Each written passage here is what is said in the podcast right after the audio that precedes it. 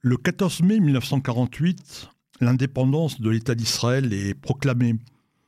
Le jeune État a quelques avions de guerre, mais pas d'appareils civils et très peu de pilotes. Pourtant, les besoins sont immenses et vitaux. On est en pleine guerre, en pleine guerre d'indépendance.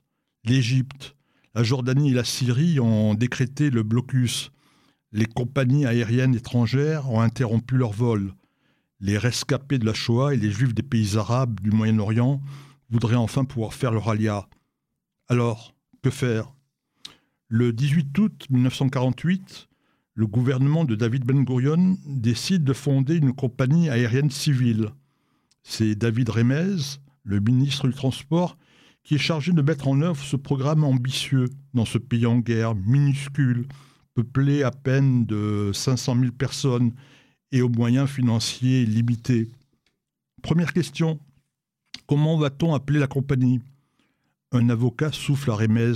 Et si on l'appelait Elal, vers les cieux, à s'inspirant du prophète Osée En septembre 1948, Chaim Weissman est à Genève. Il est officiellement président du Conseil de l'État provisoire et l'année suivante, en 1949, il sera élu le premier président de l'État d'Israël.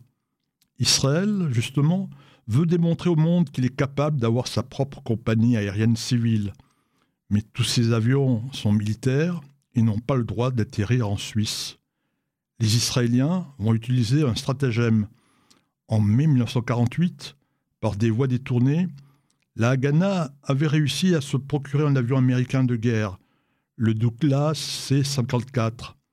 À son bord, il y avait des armes qui provenaient de la Tchécoslovaquie, le seul pays qui fournissait du matériel militaire à Israël. Le 27 septembre 1948, les techniciens s'affairent dans la base d'Ekron, dans le désert du Negev. Ils vont transformer le C-54 en avion civil, transformant la cabine avec un sofa et des fauteuils destinés à Weissman. Ils vont repeindre la carlingue aux couleurs d'Israël, bien faire apparaître les noms d'Elal et de Compagnie nationale israélienne d'aviation, et ils vont baptiser l'avion Rehovot. C'est un clin d'œil, un clin d'œil à Weissman, qui a fondé ce centre de recherche en 1934. Le 29 septembre, le premier avion d'Elal à fouler le sol européen arrive à Genève et au bout de dix heures, il est de retour en Israël à la base d'Ekron. Chaim Weissman est accueilli par une fanfare militaire au son de la Tikva. Aussitôt le débarquement terminé, l'avion est rendu à la vie militaire, car la guerre continue. Le 15 novembre 1948, il y a exactement 72 ans, l'existence d'Elal est officialisée et il devient la compagnie officielle d'Israël. Le gouvernement en est le principal propriétaire. Mais il va falloir attendre février 1949 pour qu'Israël commence à posséder sa propre flotte.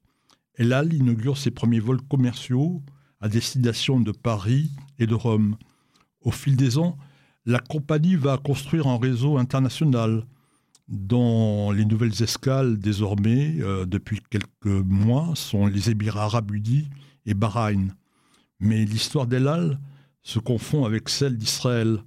Citons le sauvetage des Juifs du Yémen, de l'Iran, de l'Inde et d'autres pays de la région, la capture et le transfert d'Eichmann, le rôle d'Elal pendant les guerres de Kippour, l'inauguration des lignes entre Israël, l'Égypte Israël, l'ALIA des Juifs d'Éthiopie et de l'Union soviétique, et bien d'autres pages glorieuses.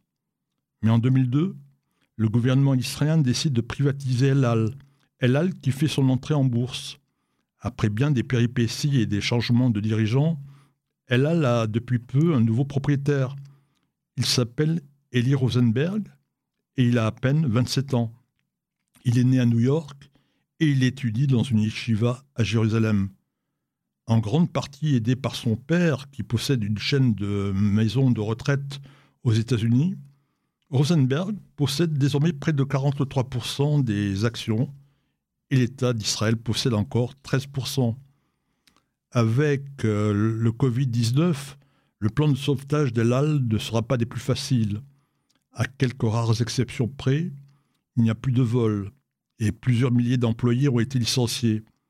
Et l'entreprise doit quelques 350 millions de dollars aux passagers dont les vols ont été annulés. El Al fête ce 15 novembre ses 72 ans, espérant que le prochain, le 15 novembre 2021, sera plus joyeux.